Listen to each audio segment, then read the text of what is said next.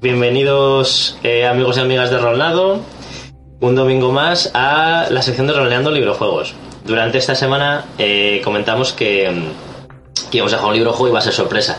Por lo que habéis visto en la portada y demás, pues veis que es el, en este caso es el caso White. Vamos a jugar una aventura de investigación, si no recuerdo mal, en los años 30, en América.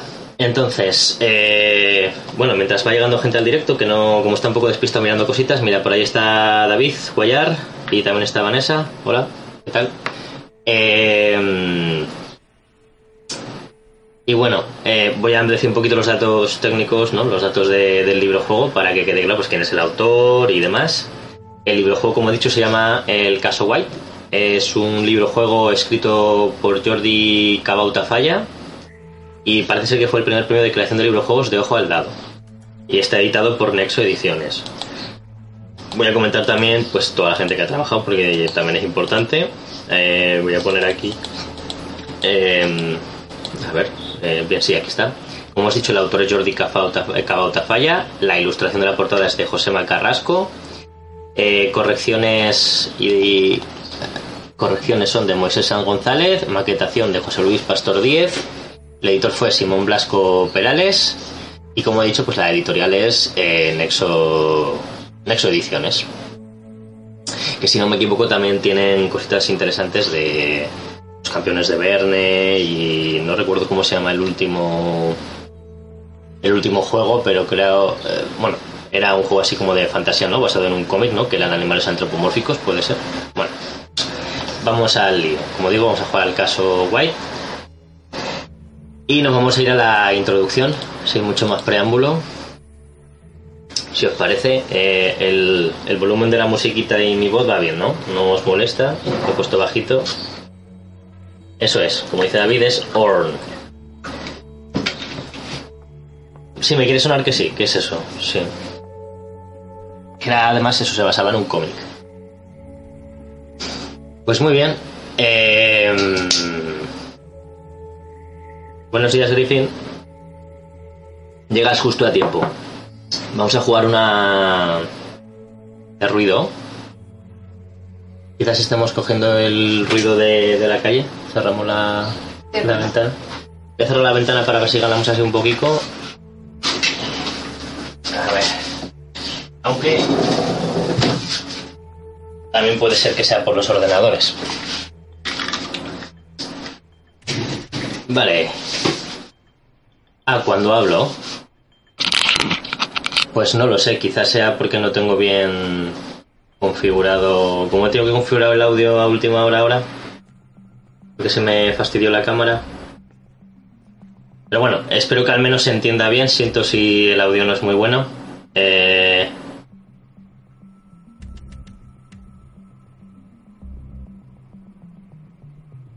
Eh, bueno, no, no tengo muy claro si. Hombre, lo primero, lo que hablábamos antes de lo de animales antropomórficos era.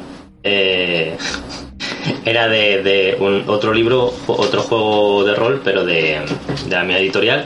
Y este sí que va a ser una investigación no ir, pero entiendo que no sé si será como Black Porque no me lo he leído todavía. Y aquí sí que son personas. Bueno, comienzo, ¿vale? Los Ángeles, Estados Unidos, invierno de 1930 puntos suspensivos. O que estamos por ahí. Hace pocos meses que has abierto tu flamante agencia de detectives y lo cierto es que todavía no has tenido un buen caso que llevarte a la boca. Unos pocos casos de infidelidad conyugal y la búsqueda de un caniche desaparecido no son un desafío para un ex policía que estaba a punto de entrar en la división de detectives del departamento. Con tan solo cuatro años pateando las calles como agente y dos años en el departamento de antivicio, el capitán Panks ya se había fijado en ti para, promover, para promo, proponerte para el cambio a la división de detectives. Por desgracia, tuviste que abandonar la policía tras aquel desafortunado incidente con el concejal Smith. Si al menos esto no hubiera estado tan borracho como para no poder vocalizar bien su nombre e identificarse. Tampoco es que ayudase mucho el hecho de que intentaste golpear, de que intentase golpearte mientras le, ponía, le ponías las esposas, e instintivamente le devolviste un directo a la mandíbula que le dejó cao en el suelo.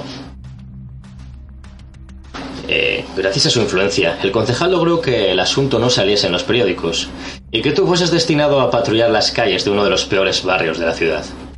No esperaste a que te, no esperaste a que te diesen tu nuevo destino y perdiste una excedencia indefinida, renunciando a tu puesto en el cuerpo. Con algo de dinero que pudiste reunir y los pocos amigos que te quedaron en el departamento, conseguiste una licencia detective y montaste tu propia agencia. David Carter, agente privado. Es casualidad que, que se llame David. El capitán Bugs intentó convencerte de que te quedaras en la policía. Ten un poco de paciencia, Carter. Dentro de dos o tres años el asunto se habrá olvidado y podrás retomar tu carrera donde la dejaste. Necesito a hombres como tú en la división de detectives. Aguanta el chaparrón y luego todo volverá a ser como antes. No, capitán, dijiste. Todavía tengo el suficiente orgullo para no dejarme pisotear. Smith es un gusano y tarde o temprano caerá. Entonces regresaré al cuerpo con la cabeza bien alta. Bueno, chico, dijo Banks, aquí estoy para lo que necesites. Espero que tengas suerte en tu nuevo negocio. Sentado tras la mesa de tu flamante despacho mientras eh, piensas en las palabras del capitán, eh, suerte, eso es exactamente lo que necesito. Con los pies apoyados en la mesa, echas un vistazo a tu alrededor. El deslucido papel pintado de las paredes hace juego con los pocos muebles de segunda mano con que se haya amueblada la habitación una mesa, perchero, un par de sillas, un archivador para guardar los informes de los casos, prácticamente vacío, y una mesita de ruedas con una vieja máquina de escribir Underwood a la que le falta la A. Solitario, sobre la mesa de tu despacho, el teléfono permanece inmóvil, igual que un enorme escarabajo negro y reluciente que se hubiese visto paralizado al encenderse la luz de la habitación. Aunque hace casi 15 días que no has recibido ninguna llamada, sabes que funciona correctamente y resistes el impulso de descolgarlo para comprobar que hay línea. Por el ventanal de tu despacho contemplas el, el invernal cielo gris de Los Ángeles. Cierras los ojos mientras, a lo lejos, la sirena de un coche patrulla trae a tu mente recuerdos felices de los años de servicio en el cuerpo. Y no es hasta el tercer timbrazo que te das cuenta de que el teléfono que está sonando es el de tu despacho. Abres los ojos y de forma mecánica lo descuelgas llevándote el auricular al oído. David Carter al habla, dígame. Eh, ¿Señor Carter? ¿Carter detective? preguntó una voz femenina al otro lado de la línea. Yo mismo. Eh, usted no me conoce, señor Carter. Mi nombre es Barbara White y tengo un trabajo para usted. ¿Podría acudir al 1710 de Every, Evergreen Terrace se trata de un tema demasiado delicado como para hablarlo por teléfono. La cuidada entonación propia de una buena educación no podía ocultar un ligero tono de inquietud. Ahora mismo salgo para allá, dices intentando que tu voz no parezca demasiado ansiosa. Cuelgas el teléfono, te pones el sombrero y la gabardina, y al abrir el cajón de tu escritorio para coger las llaves de tu coche, tu mirada se posa en el arma que guardas en él. Vale. Eh... Primera opción que tenemos eh, ¿Cogemos la pipa o la dejamos en el cajón? Yo la cogería por si acaso, ¿eh? Pero bueno, allá lo que me digáis. ¿Pistola o, o cerramos el cajón?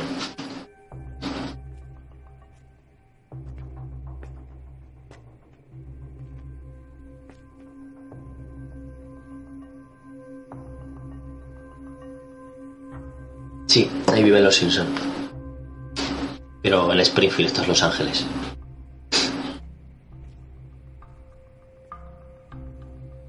Vale, tenemos uno. David dice que la cojamos. Griffin dice que cerremos el cajón. Nos faltaría alguien que nos dijese que, que, que si cogemos. ¿A dónde la has puesto ya? Ah, vale. A que la dice Vanessa que me he dado cuenta que la coja para marcar. No sé qué quiere decir con eso. Vale, pues todos a uno, cojamos la pistola y eso nos lleva a la sección 10. En un gesto casi automático compruebas que está cargada. Pones el seguro y te la metes en el bolsillo interior de tu chaqueta. Tienes un permiso de armas que te autoriza a llevarlas y a utilizarlas, aunque solo en defensa propia. Todavía no sabes a qué has de enfrentarte, pero tu experiencia en la policía te aconseja que es mejor ir armado que desarmado. Anota que llevas un revólver en tu equipo, Vale, ya me lo había apuntado, entiendo que es el, el que llevo por defecto. Te pones la gabardina y sales a la calle. Y ahora sí, vamos al 20. Echas un vistazo al cielo gris plomizo que amenaza lluvia. Entras en tu coche y pones en marcha el motor. Hmm, Evergreen Terras, Evergreen Terras. Juraría que la he oído nombrar alguna vez, pero ¿cuándo? los Simpson, ¿no? Hace una tirada por la habilidad de callejeo. Vale, pues vamos a tirar el callejeo, vamos a estrenar el sistema. Eh, no lo he comentado antes, pero este sistema, eh, la base es muy parecida al que jugamos, eh, el de oro y el acero que jugó Vanessa. ¿Vale? Se basa en una serie de habilidades y atributos, como podéis ver en la, en la ficha. Bueno, características y habilidades, perdón. Y digamos que la suma de la habilidad y la característica te da un grado de dificultad, aparte de que puedas tener penalizadores o no, ¿vale? Eh, digamos que los penalizadores y bonificadores te quitarían de ese, ese valor que se suma. Y la idea es que siempre que saquemos igual o menos, hemos conseguido el.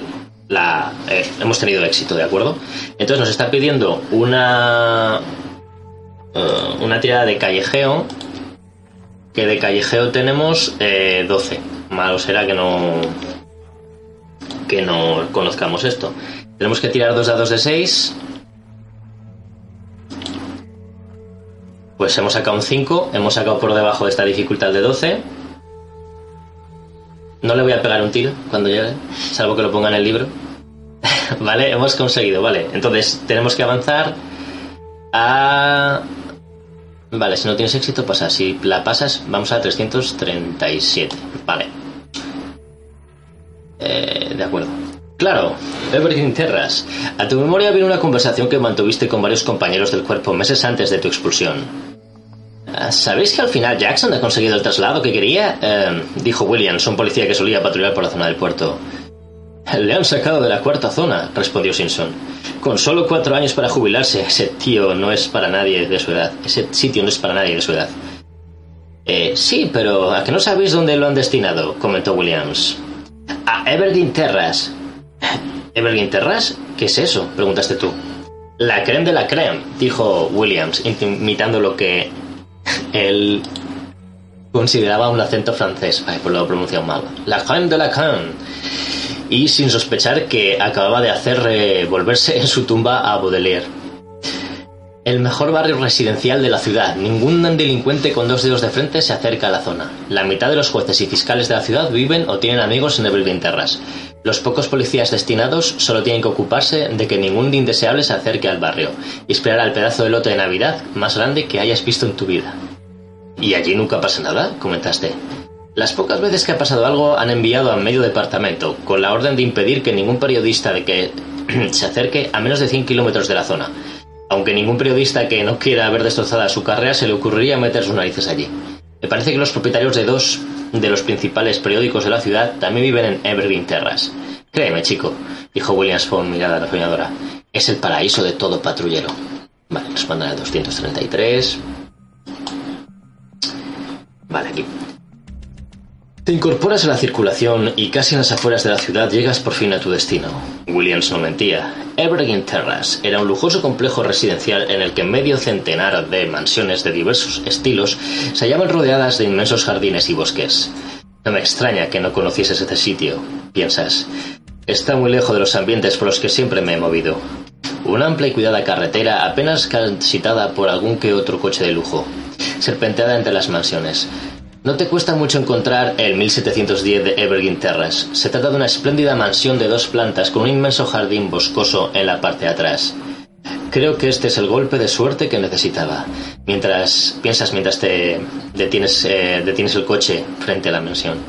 Al bajar del coche, observas que las nubes prácticamente han desaparecido, dejando ver un limpio cielo azul en que brilla el sol de invierno.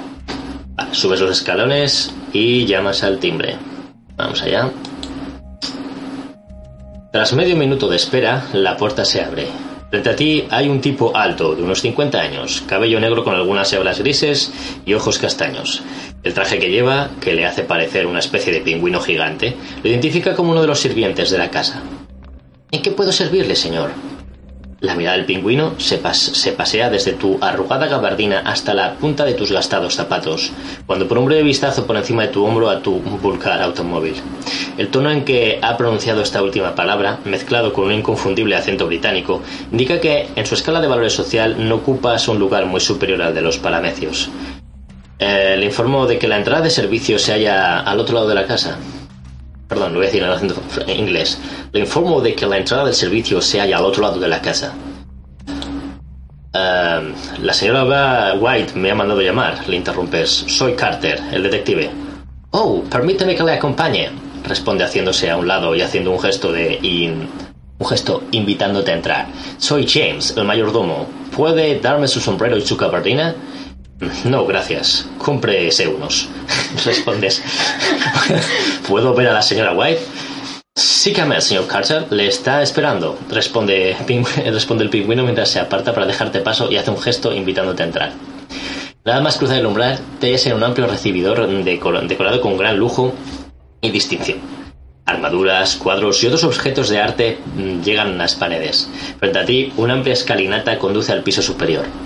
Bajo esta puedes distinguir una pequeña puerta que probablemente dé a las dependencias del servicio. Una gran puerta doble a tu izquierda y otra a tu derecha completan las salidas de la estancia. El mayordomo se dirige a esta última y la abre echándose a un lado.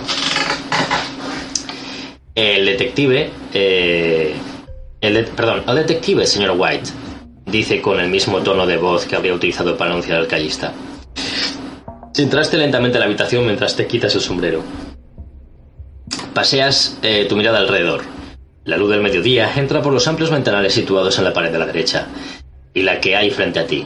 En la pared de la izquierda, un gran, una gran puerta doble comunica con otra dependencia que no puedes ver, pues está cerrada. Te encuentras en un gran salón decorado con discreción y buen gusto. Algunos pocos objetos de arte colocados estratégicamente, así como una acertada combinación de colores, lo hacen acogedor y cómodo. Mobiliario lo componen diversos sillones, una lujosa y potente radio, tocadiscos y un mueble bar. Frente a una gran chimenea hay una mesa de juego tapizada de verde rodeada de cuatro sillas. Sentada en una de estas se encuentra Barbara White, jugando al solitario. Pese a que la habitación no es muy soleada, llevas unas gafas de sol ocultándole los ojos. Qué chungos somos.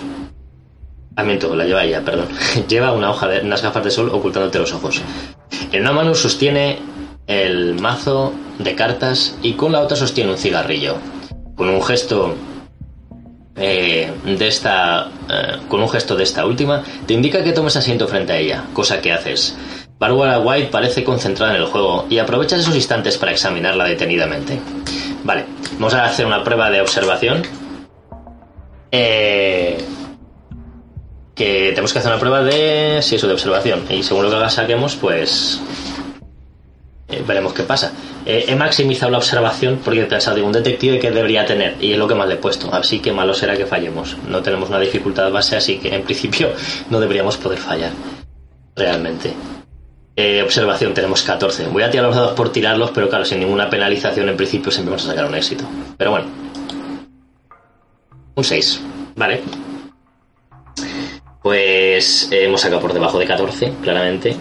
Y hemos conseguido un éxito. Vale, entonces pasa a 40. Observación, vale. Sí, bajamos al 40 si hemos tenido éxito, si no, a la 45. Voy a apuntar los números, porque además aquí eh, te incluye el videojuego una hoja para que marques. Mira, se me ha olvidado las que has estado. Imagino que será para acordarte si has estado o no. Pero bueno, voy a apuntar a partir de ahora al menos. Eh, vale, pasamos a la 40. Muy bien. Pese a lo avanzado de la hora, la señora White todavía viste batín y camisón de dormir. Su rostro, ligeramente maquillado, revela que sus años rondan la cuarentena, aunque muy bien llevados. La corta melena, teñida de rubio platino, siguiendo la moda del momento, difiere de las diversas fotografías que puedes ver en la cercana repisa, en la que se la ve luciendo una larga cabellera oscura. Y aunque las gafas de sol no permiten ver el color de sus ojos, en un fugaz instante en que gira la cabeza puedes observar que son azul oscuro, rodeados de unas profundas ojeras que el maquillaje no consigue ocultar. La mano que sostiene la baraja luce una soberbia alianza en la que brilla un pedrusco del tamaño de una nuez. Curiosamente, te llama la atención el hecho de que lleve dos anillos de prometida, un sencillo anillo de oro junto a otro mucho más lujoso. En una esquina de la mesa del juego observas un cenicero repleto de cigarrillos manchados de carmín apagados a medio usar fijas tu vista en el solitario que está jugando la señora White en ese momento, te das cuenta de que, unos, de que un dos de corazones se encuentra atrapado irremisiblemente con lo que la partida es imposible de acabar. Tras unos instantes de silencio, la señora White deposita la baraja encima de la mesa, apaga nerviosamente el cigarrillo y echándose hacia atrás en la silla, fija su mirada en ti como si te viera por primera vez. Así que usted es el detective, ¿no? Su agradable voz dejaba traslucir un cierto apresuramiento, como si tuviera ganas de acabar con aquel encuentro lo antes posible. Sí, respondes lacónicamente. El trabajo que voy a encargarle es un asunto privado, y no desearía ver a la prensa mezclada en este asunto. Pax me dijo que podía confiar en usted. ¿Puedo hacerlo? Al oír el nombre de tu antiguo jefe, comprendes qué haces allí. Puedo hacerlo. ¿Sabe por qué está usted aquí? No. Bárbara White dejó escapar un largo suspiro y encendió un cigarrillo arrellanándose en la silla. Esta mañana, Evelyn, la doncella, al entrar en la habitación de mi hija Catherine para despertar porque no bajaba a desayunar, ha visto que estaba vacía, que Catherine no había pasado la noche en casa. Hace un par de días tuvimos una fuerte discusión y sospechó que se ha fugado. Mi hija tiene 17 años, me voy a apuntar el nombre, se llama eh, Catherine, vale. Sí. Eh, y bueno, eso sospecho que se ha fugado, ¿vale? Eh, mi hija tiene 17 años, señor Carter, y no es la primera vez que se escapa de casa. ¿Qué hizo las otras veces? Preguntas. La primera vez fue hace dos años, mientras después de una fuerte discusión, mientras, también después de una fuerte discusión, y regresó llorando al cabo de un par de horas después de que descubriera que no sabía qué hacer ni a dónde ir. Aunque llamé a la policía, su intervención no fue necesaria. La segunda vez también llamé a la policía, pero al ver que transcurrían las horas eh, sin que apareciese, contraté a un detective que me recomendó el juez Harvey, mi vecino. El detective la encontró al día siguiente cuando se hallaba a punto de embarcarse en un autobús con destino a San Francisco. Esta vez Catherine se llevó dinero y una maleta con ropa. Así que va aprendiendo. ¿Por qué no ha encontrado esta vez al mismo? ¿Por qué no ha contratado esta vez al mismo detective? Era un hombre mayor y ya se ha jubilado.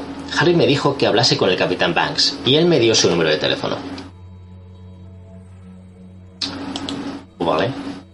¿Por qué San Francisco? Lo cierto es que no lo sé. Es una ciudad grande. Supongo que Catherine pensaba que allí habría un lugar para ella. ¿De qué discutieron entonces? ¿De lo mismo que hace dos años? La pregunta pareció coger desprevenida a la señora White, pues tardó unos segundos en responder. ¿Importa eso? Tal vez pueda darme una pista de dónde buscarla. Tras unos instantes de duda, la señora White respondió. Kate es el fruto de mi primer matrimonio y me culpaba del fracaso de este, haciéndome única responsable. ¿Y eso es cierto? Como un gancho directo a la barbilla, la pregunta pareció dejar fuera de combate a Barbara White durante unos segundos, aunque enseguida reaccionó. Sin embargo, su voz se había vuelto más fría. Le pagaré sus honorarios, habituales más una prima cuando encuentre a mi hija. Si no me necesita más, tengo una cita en el club de campo, dijo mientras se levantaba de la silla. Eh, me gustaría examinar la habitación de su hija. Por supuesto, dijo presionando un botón dorado que había en la pared. Instantes después, abre la puerta por donde has entrado, eh, haciendo su aparición el pingüino. Eh, James, acompaña al señor Carter hasta la habitación de Kate, dice dirigiéndose después a ti. James le ayudará en lo que necesite. Si me disculpa, ¿cómo no? Eh, la señora White abandona la habitación dejando solo al pingüino y a ti. Este te mira como si acabase de verte por primera vez. ¿En qué puedo ayudarle, señor? Quiero examinar la habitación de Catherine. Sígame, señor. Dice James mientras abandona la habitación por la misma puerta por la que ha entrado. Sigues a James fuera de la habitación. Eh. Apuntamos la 50.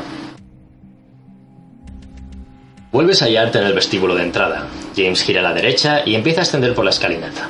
Esta da un giro de 180 grados y os encontráis en un amplio distribuidor al cual van a dar todas las habitaciones del segundo piso.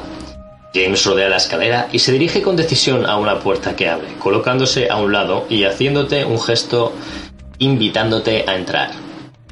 La habitación de la señorita Catherine, señor.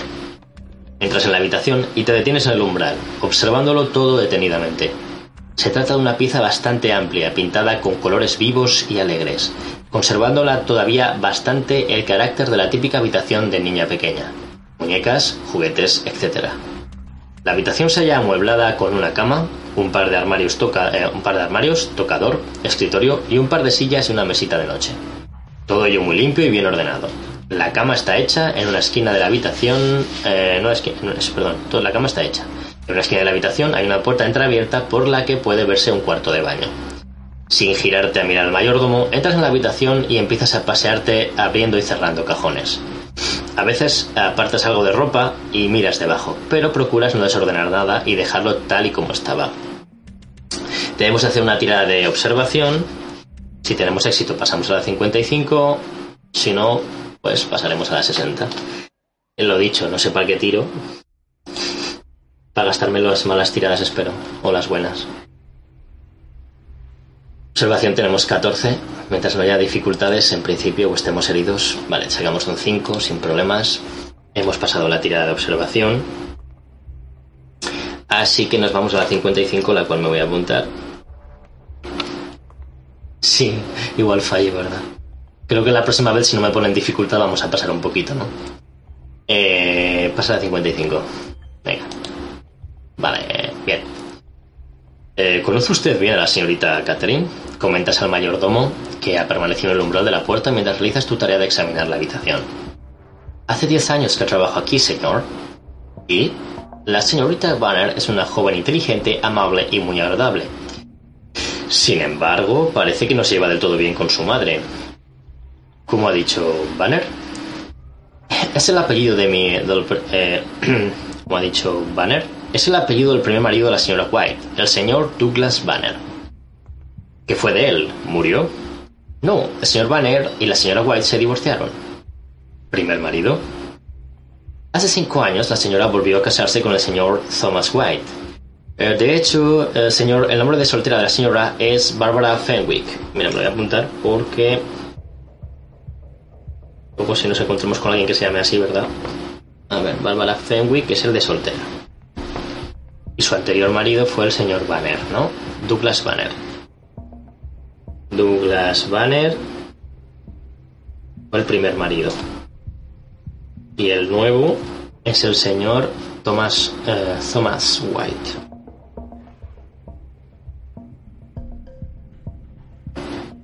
Vale. ¿Dónde se encuentra el señor White? En su despacho en la ciudad. ¿Está informado lo sucedido a la señorita Catherine? La señora se ha encargado de comunicárselo. Algunos pequeños detalles decorativos te han hecho observar que la joven que ocupa esta habitación es ya toda una mujer, con ideas propias. Tu registro te ha confirmado que Kate se ha llevado eh, una maleta con algunos de sus trajes más sencillos y elementos de aseo. No has encontrado ningún diario ni ninguna pista de a dónde pueda haber ido la joven, el cuarto de baño era moderno y muy limpio. De allí solo has podido observar que faltan algunos objetos de aseo personal, así como un par de toallas. Aparte de ello, lo único que te ha llamado verdaderamente la atención es un levísimo olor a colonia masculina barata en un par de las prendas de uno de los armarios. Hmm. Eh, la clase de colonia que no usaría un hombre del círculo de conocidos de Catherine. Tu inspección de la habitación ha terminado, sales de esta y te reúnes con James mientras eh, meditas en las conclusiones que has podido sacar de tu examen. Vale, vamos a pasar la página a la 65. Ah, vale. ¿Qué otros miembros de la familia viven en la casa? Comentas a James. Solo el señor y la señorita White, la señora White y Catherine, señor. Eh, ¿Cuánto personal compone el servicio? Cinco personas, la doncella, la cocinera, el chofer, el jardinero y yo mismo, señor. Vamos a pensar aquí, posibles a quien haya que interrogar seguramente, aunque realmente no sé si tenemos esa libertad. Pero bueno, vamos a apuntar. ¿Por qué no apostáis? Si fuera alguien del servicio, ¿quién diríais que es el que tiene colonia barata? ¿El chofer? ¿El jardinero? no sé. Eh, y bueno, y el propio mayordomo. ¿Verdad? El jardinero tiene pinta.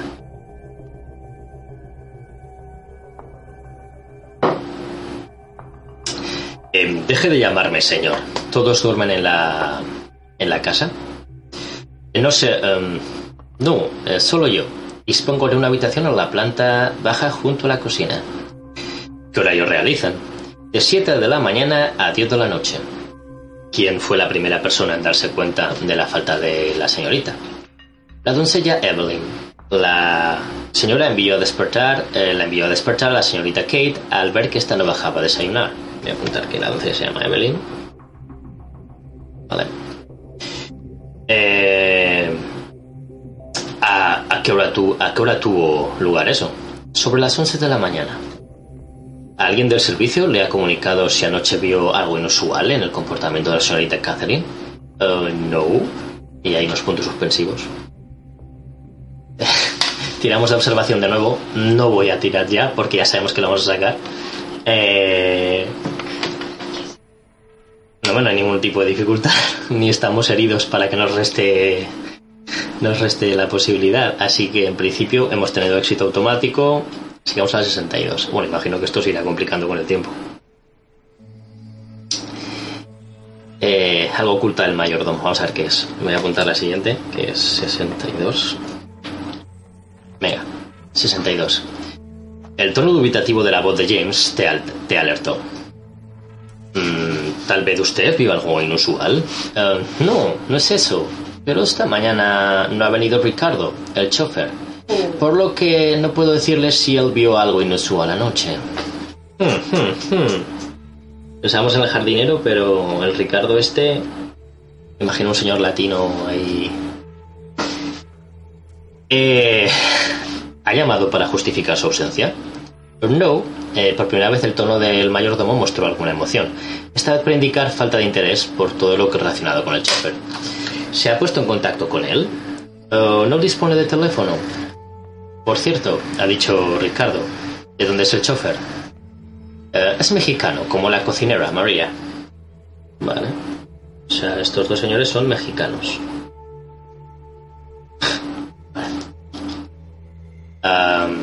¿Son parientes? Eh, no, no, eh, no tienen nada que ver.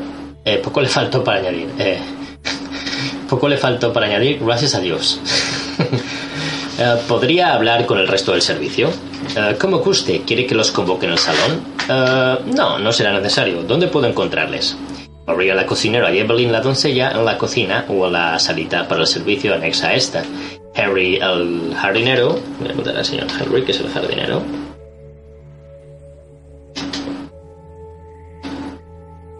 Em,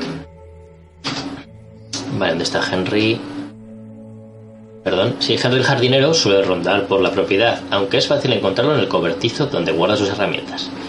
Eh, Ricardo suele estar. Eh, perdón, se me ha ido el acento. Ricardo suele estar en el garaje o en la salita eh, para el servicio cuando no se encuentra conduciendo para uno de los miembros de la familia. gracias, James. Si le necesito, ya le buscaré.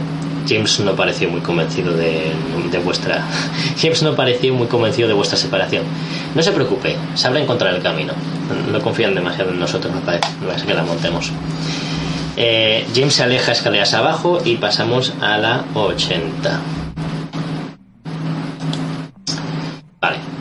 Está solo en el, en el, distribuidor de la segunda planta, por un amplio ventanal entre la luz del sol que te permite ver que hay cinco puertas que dan a esta pieza de la casa. Una de ellas ya sabe a dónde dirige, al cuarto de Catherine. Las escaleras no suben más, no hay, no hay un tercer piso. El distribuidor se halla recubierto en parte por una alfombra hecha a medida. Observas que en el techo, frente a la única ventana de la pieza, hay una trampilla que seguramente lleva al tejado. Algunos cuadros adornan sus paredes y aunque parecen más sencillos de los que has visto en la planta baja, no dejan por, eh, por ello de carácter, perdón, no dejan por ello de carecer de atractivo y buen gusto. Permaneces unos instantes en silencio, pero no oyes nada salvo el tic-tac de un gran reloj situado en un rincón. Eh, ¿Bajas a la planta baja o decís explorar el lugar? ¿Qué queréis hacer? ¿Bajamos a la planta baja o decimos explorar esta planta todavía? Me está diciendo Griffin que se mete mucho ruido. ¿Por qué? ¿Tú escuchas ruido?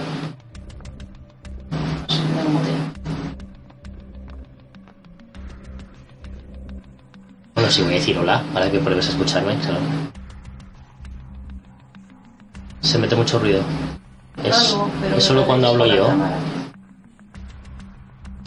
Pues no sé, cuando hablaba Vanessa no, no le pasa, porque estoy con su cam. Eh, pues es que no tenemos ahora mismo ningún, ningún sustitutivo para el audio. Ya, ya, sí, cuando hablo yo, claro. Eh, vale, eh, David Guayar dice explorar primero. Eh, y Vanessa dice explorar. Griffin entiendo que también dice lo mismo. Lo que no sé si me responde a mí o al hecho de que exploremos. Pero bueno, como ya somos dos, eh, bueno, siento lo del ruido. Intentaré mejorarlo y seguramente esta semana, si no me funciona la cámara, pues intentaré coger una nueva y configurar previamente el audio antes de hablar o lo que sea. Eh, vale, entonces entiendo que queréis explorar primero. Vale, pero Griffin dice planta baja, pero tanto David como Vanessa quieren que exploremos primero esta planta. Así que son dos contra uno. Eh, y estoy aquí solo para desempatar, así que en este caso como somos tres es complicado. Eh, vale, pues queremos explorar, ¿no? Entonces eso nos lleva a la 90.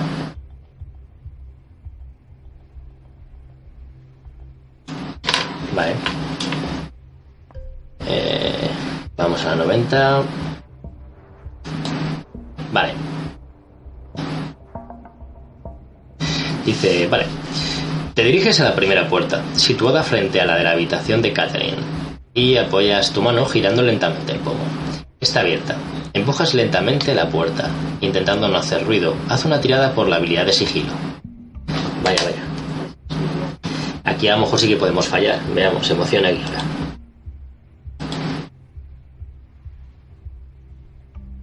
Sigilo. Uf.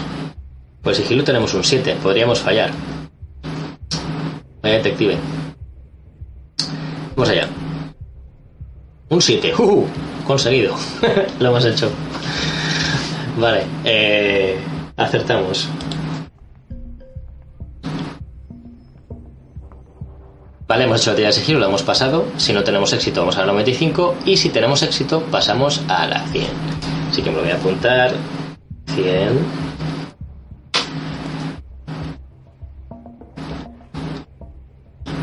Venga. Vale, el tamaño y la disposición de la habitación que hay ante ti es idéntico al de la habitación de Catherine. Su mobiliario consta de una cama, armarios, escritorio, tocador, mesita de noche y un par de sillas. El colchón de la cama está cubierto con un edredón y no tiene sábanas. En los armarios solo hay eh, perchas vacías y ropa de cama perfectamente doblada. Los cajones están vacíos y tanto la habitación como el baño adjunto están perfectamente limpios y con claras evidencias de que hace tiempo eh, no han sido usados por nadie. Eh, es una habitación de invitados. Sales con el mismo sigilo con el que has entrado, procurando dejarlo todo ahí tal como estaba. A tu derecha hay tres puertas. Diriges tus pasos a la primera de ellas, girando lentamente el pomo. Está abierta. Empujas lentamente la puerta, intentando no hacer ruido. Vuelves hacia otra tirada de sigilo, que sí que podemos fallar. Vale. Pues tenemos que sacar 7 o menos. Mira, lo hemos vuelto a conseguir. Estamos teniendo suerte. Me voy a apuntar que tenemos éxito, así que vamos a la 107.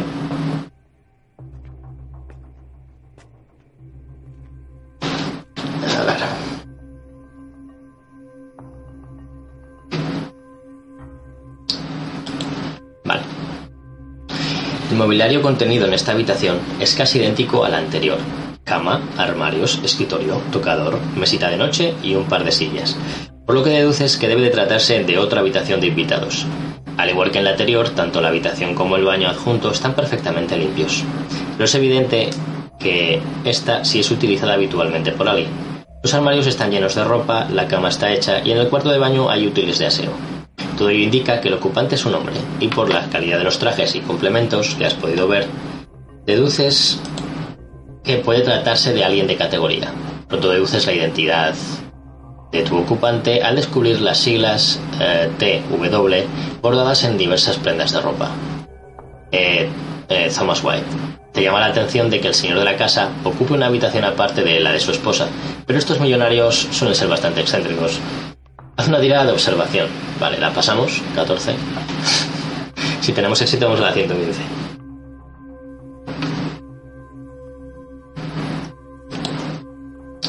Un examen detenido de la cama te ha permitido descubrir algunos cabellos largos y oscuros. Detalle que no te habría llamado la atención de no ser porque los cabellos que has visto en los útiles de aseo del, del baño son castaños y cortos. También has podido advertir un imperceptible olor eh, a perfume proveniendo de la almohada. El señor White puede que tenga una aventura porque la señora va tenía de rubia últimamente y creo que tiene el pelo corto. Aunque no sé si el cabello será tan largo. Madre mía, ¿tú crees que hablas de la niña o de la cocinera? O sea, ¿creéis que Thomas White está haciendo algo con su hijastra o con la cocinera? Ya veo, con la mexicana.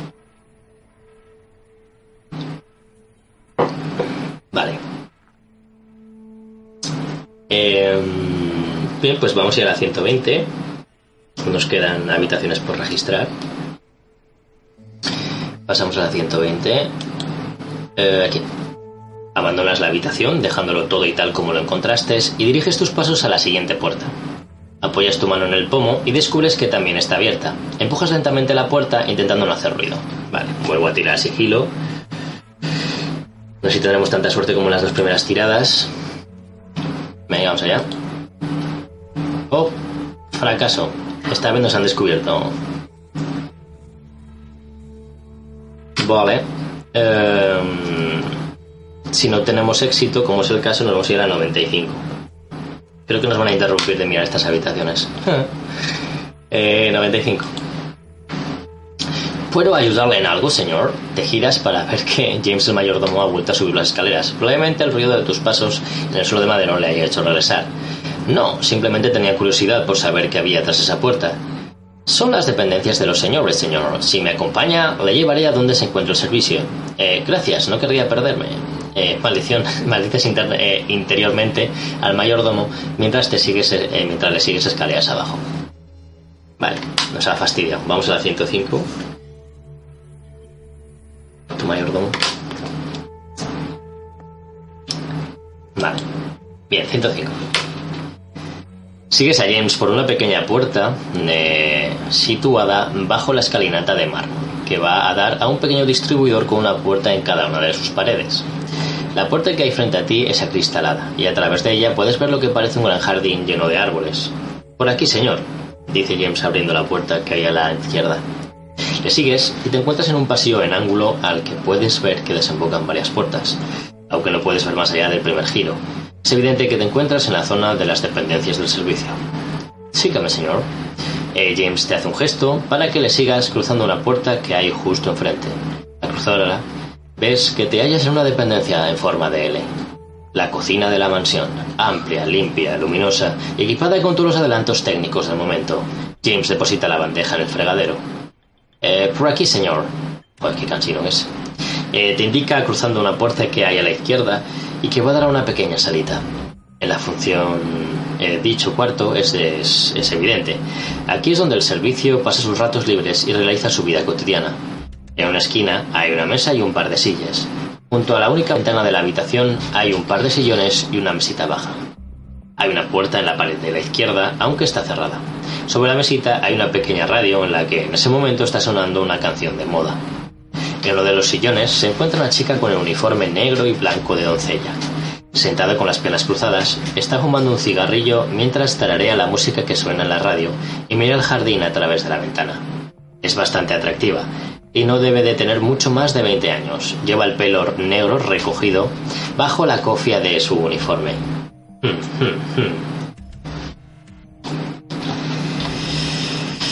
Pelo negro.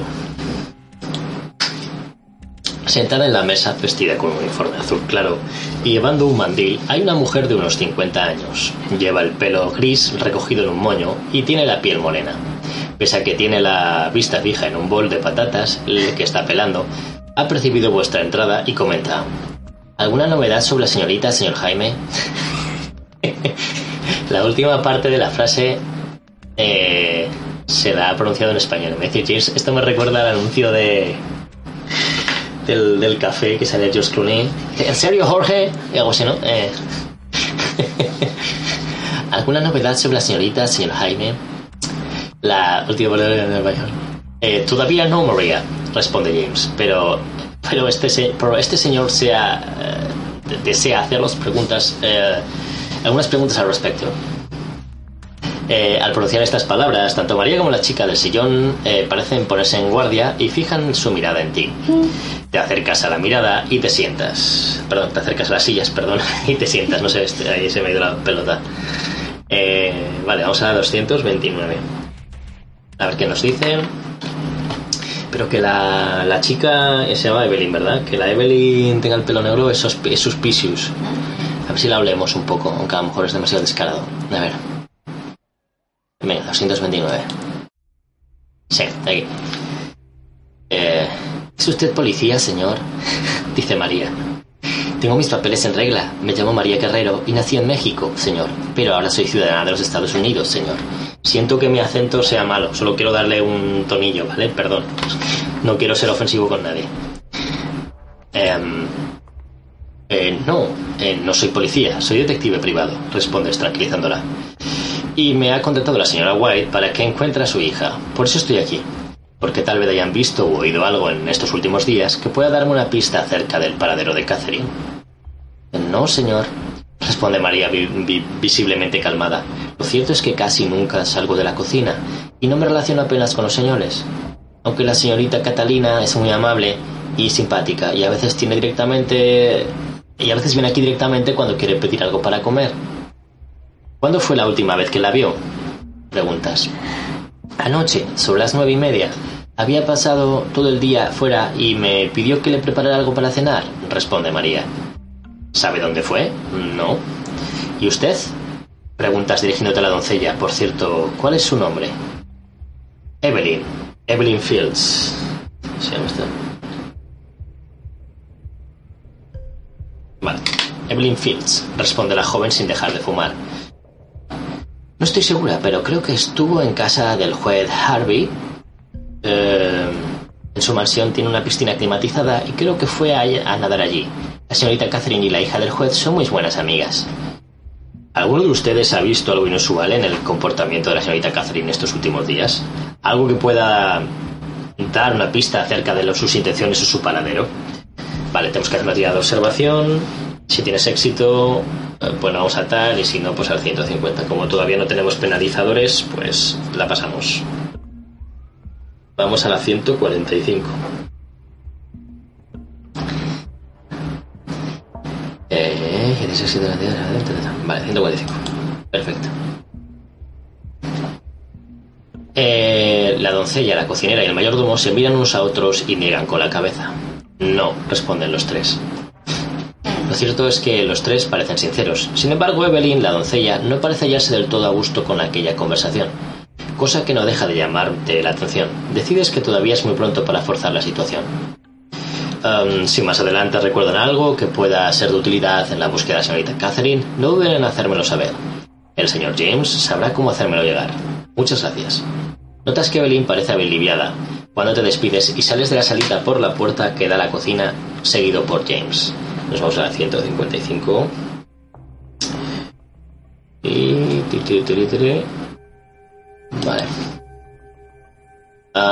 ¿Dónde puede encontrar al jardinero? Preguntas al mayordomo una vez a solas en la cocina.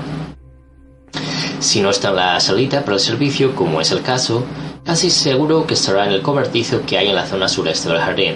Si no está en algún lugar del jardín mismo, señor. ¿Y dónde suele hallarse el chofer cuando no se halla haciendo un servicio para alguien de la casa? Eh, la salita para el servicio, que no es el caso, o en el garaje del señor. En el garaje, señor. ¿Dónde está el garaje? En la zona noroeste del jardín. No tiene pérdida, señor. ¿Le sobra una brújula? ¿Cómo dice, señor? Nada, gracias. Ya les buscaré. Eh, bien, señor. Sales de la cocina por la puerta que da al pasillo, cerrándola tras de ti. Frente a ti está la puerta que lleva al pequeño distribuidor, donde sabes que hay una puerta que lleva al mismo jardín, que puedes ver desde la ventana que hay a tu izquierda, y a tu derecha el pasillo describe un giro de 90 grados. Desde donde, eh, es- desde donde estás puedes ver eh, una puerta frente a la ventana, aunque el ángulo del pasillo no te deja ver el final del mismo. ¿Qué haces? Podemos eh, salir al jardín o mirar esa, esa parte que no estamos viendo, ¿no? Eh, avanzar por el recodo. Ahí sí que tenemos que elegir. ¿Qué preferís? ¿Vamos al jardín a hablar con, con Ricardo o con Henry si lo encontré? Perdón, el, el, chofer no. Ah, mira, no, el chofer era Ricardo. El, el Henry es el jardinero. ¿Qué preferís? ¿Jardín o avanzamos un poco para ver qué hay al otro lado?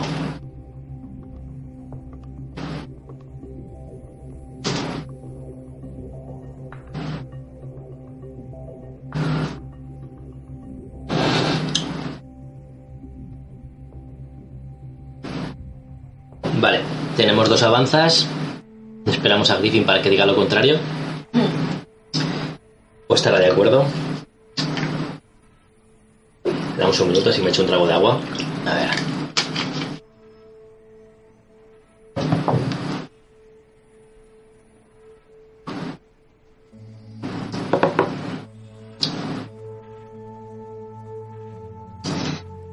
Parece que está de acuerdo en que avancemos un poco, ¿no? Como ya sabemos dónde está el jardín, pues vamos a ver qué hay en el otro pasillo. Así que nos dirigimos a la... Eh, voy a poner aquí que la 155... Jardín y el pasillo. Bueno, pues cogemos la 165, que si no es la última sección que leamos será de las últimas, porque ya estamos cerca de la hora de terminar. Avanzamos, vamos a la 165. Te encuentras ante la puerta que hay delante de la ventana. El pasillo continúa haciendo un giro de 90 grados hacia la izquierda. No ves ninguna puerta en él. ¿Qué haces? Vale, pues bien, o sea, el pasillo sigue viéndose, no hay ninguna ventana y nos vuelve a preguntar lo siguiente. Eh, vuelves sobre tus pasos y sales al distribuidor que lleva el jardín, es decir, volvemos al jardín. Intentas abrir la puerta que hay ante ti, aunque según dice esto no había ninguna puerta, o eso me ha parecido. Eh, ah, vale, miento, miento. Vale, o sea, sí que hemos terminado el pasillo y vemos la puerta. Lo que no había puertas era en el propio pasillo, perdón. Entonces, lo que nos da elegir es entre volver al jardín, abrir la puerta que tenemos delante de nosotros, que era un poco la que vamos a investigar, entiendo. O... Vale, vale, entiendo. O sea, básicamente lo que tenemos es, entiendo, es como una especie de, de ángulo, ¿no? De 90 grados. Seguimos hacia adelante, lo que vemos es que tenemos una puerta, pero podríamos girar, ¿no? Y seguir hasta la siguiente puerta. Entonces, la idea es Vamos al jardín. Es verdad, Griffin tiene razón. Si le hiciéramos caso ya estaría resuelto. Eh, bueno, perdón por el esto, pero era un poco por dar la descripción espacial, ¿no? O sea, em, volvemos al jardín, abrimos la puerta que, la puerta que tenemos enfrente o giramos eh, y seguimos por el pasillo, por así decirlo, y vamos a la siguiente puerta. ¿Qué queréis? ¿Puerta de ahora, siguiente puerta del pasillo o volver al jardín?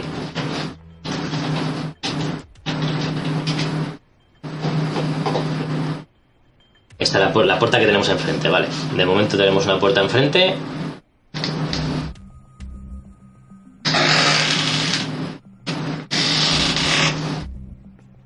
Qué dicen los demás. Eh, David dice que sigamos hacia la siguiente puerta. Y a ver qué dice Griffin, que puede desempatar o llevarnos al jardín y entonces desempato yo. Genial, elijo yo. Pues ya que... ¡Qué trolls! Eh, vale. Pues nada, entiendo que ya que estamos delante de la puerta me gustaría saber qué hay aquí, antes de volver al jardín, porque si no, ¿para qué hemos avanzado por este pasillo? Entonces, si me lo permitís, y bueno, que leches, lo voy a hacer, porque ya que también puedo elegir esta vez, eh, abrimos la puerta que tenemos delante. A lo mejor intentamos abrirla, que a lo mejor tenemos ahí un chas y decimos, es que no puede abrirse. Vale, esto nos llevaría a la 170, ¿vale? Que esto va a ser lo último que lea hoy. Y vamos a 170. Vale. Giras el pomo y empujas la puerta descubriendo que está abierta. aunque la pieza a la eh, aunque la pieza a la que da está completamente a oscuras. Tanteas junto a la puerta en busca de un interruptor de la luz y enciendes la luz. Ante tus ojos puedes ver un pequeño dormitorio compuesto por una cama, una mesita de noche, un armario no muy grande y un escritorio con una silla ante él. Una breve examen del armario y el escritorio revelan que se trata del dormitorio de James, James Worthington, el mayordomo, el único miembro del servicio que pasa la noche en la casa. algunos papeles y cartas que en escritorio te informan de que James es inglés y de que lleva varios años al servicio de la señora White. El dormitorio de James es una habitación interior, eh, por lo que no está muy bien ventilada.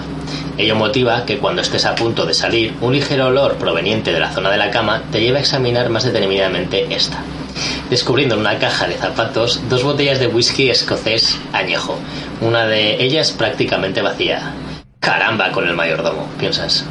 Sales de la habitación dejándolo todo tal y como estaba. Una vez en el pasillo miras a tu izquierda por donde esté, eh, donde este continúa y la puerta situada frente a ti y a la derecha, que sabes que va al distribuidor que da al jardín. Tal vez será mejor que no te pillen fisgando aquí, piensas. Deberías salir al jardín y buscar al jardinero y al chofer. Eh, Vale, bueno, dice eso, pero realmente ahora lo que nos dice es, será mejor, será lo mejor. ¿Piensas y cruzas la puerta la de la derecha hacia el distribuidor? ¿O qué demonios? Piensa y giras a la izquierda hasta la esquina del pasillo. Es decir, nos va a dar las dos opciones, lo dejamos aquí, ¿vale? Eh, en el próximo día, lo, bueno, si lo queréis decir ya, y será nuestra siguiente, nuestra siguiente sección, volvemos al jardín por fin, o seguimos metiéndonos en problemas, entre comillas, por si nos pillan, y vamos a hacer la siguiente puerta. Demonios, dice Guayar, es decir, seguimos hacia la siguiente puerta.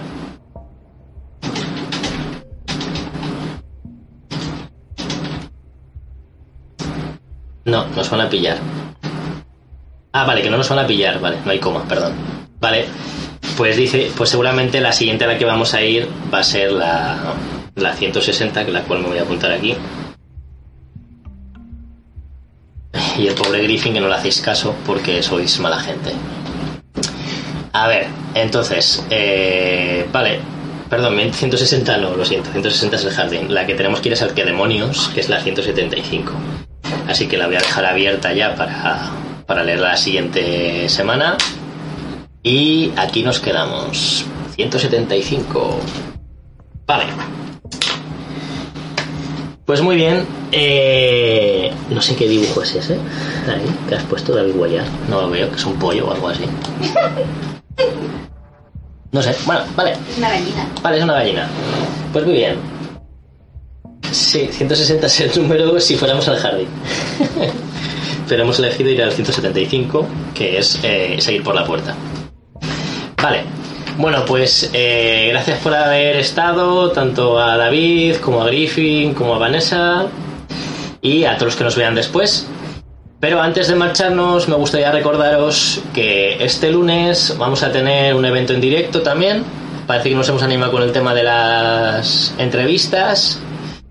Y por hacer la competencia a Guayar, que también hizo una entrevista a, Bastión de Mundos, pues, pues con motivo de que van a sacar la preventa eh, de Robotech, vamos a hacer una entrevista mañana sobre las 10 Espero tener solucionado todo este tema de la cámara.